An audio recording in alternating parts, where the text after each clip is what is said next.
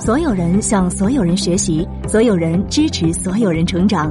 这里是馒头商学院，欢迎来到职场解忧杂货铺。你好，这里是职场解忧杂货铺，我是悠悠。更多职场干货内容，您可以关注馒头商学院。今天和大家分享来自 L 先生说的一篇文章：如何摆脱无聊，快速回血。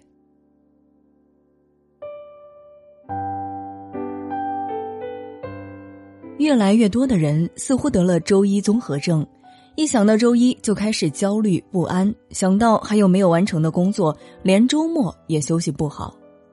每天忙碌的工作，每天都在重复枯燥的内容，经常感到工作真的是非常无聊。在我们的一生当中，最大的敌人不是房价，不是阶层固化，也不是生活压力，无非就是把欲望调低一点。其实，我们最大的敌人是无聊。每天都重复着写文案、填报表、做监测，这些繁琐又无聊的工作，一点儿也提不起兴趣。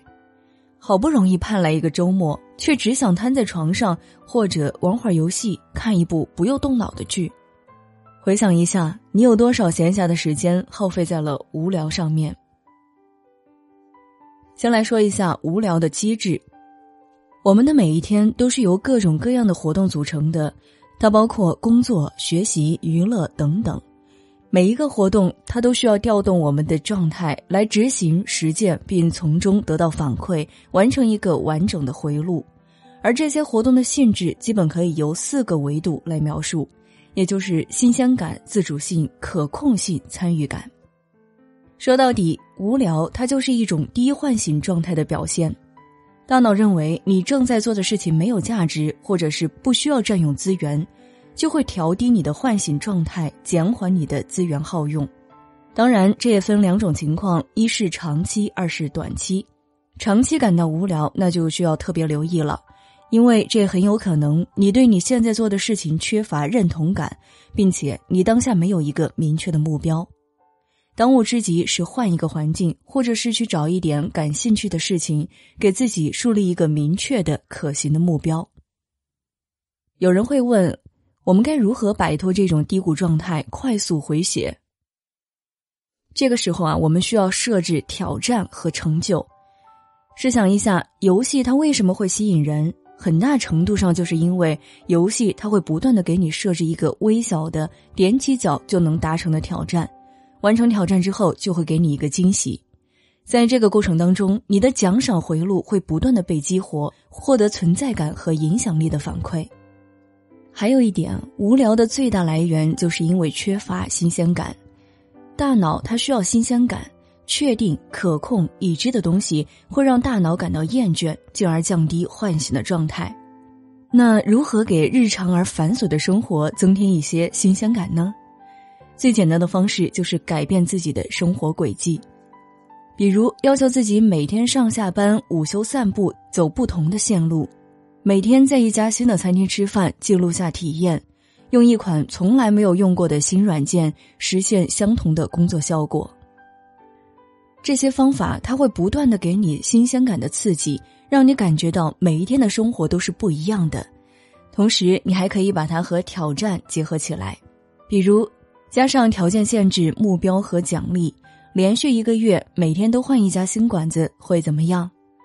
你可能需要绕远路，可能需要尝试新的菜品，可能会走进一些以前从来不会尝试的店铺，这些都是冗余的。但正是因为这些冗余，会使生活变得更加有趣。还有一个方面就是创作，当你跟世界的联系变弱时，你的影响力和存在感就会减弱。紧接着。你会感到空虚、无聊、厌烦，这个时候你感到横亘在你和世界之间的疏离感，而这种疏离感会使你对自己的价值和意义产生怀疑。那打破这种疏离感最好的方式，就是让自己明确的看到自己对于外界外物能够施加切实有效的影响和干预，比如做一件东西。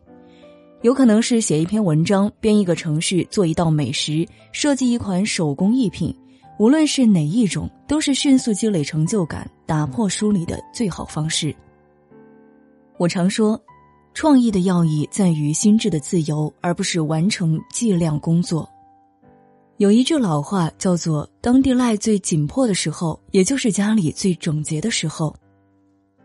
很多人啊都有这样一个习惯：时间紧迫又状态不佳的时候，这个时候选择打扫卫生，这是最大众、常见、性价比又最高的方法。原理很简单，打扫卫生能够快速让我们热身，与此同时又能看到立竿见影的效果，家里一下子变得干净了，可以快速的积累成就感，而成就感就是帮助我们打败无聊、调整状态的利器。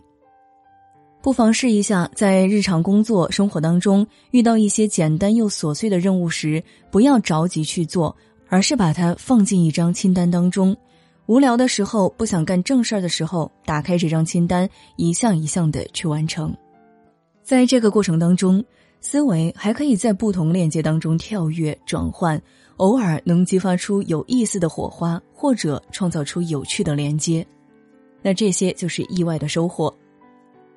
最后，我想说，无聊的时候，不妨找一些易操作、耗时短、不用费脑子的事情去做。那摆脱无聊和烦闷，这就是最好的热身。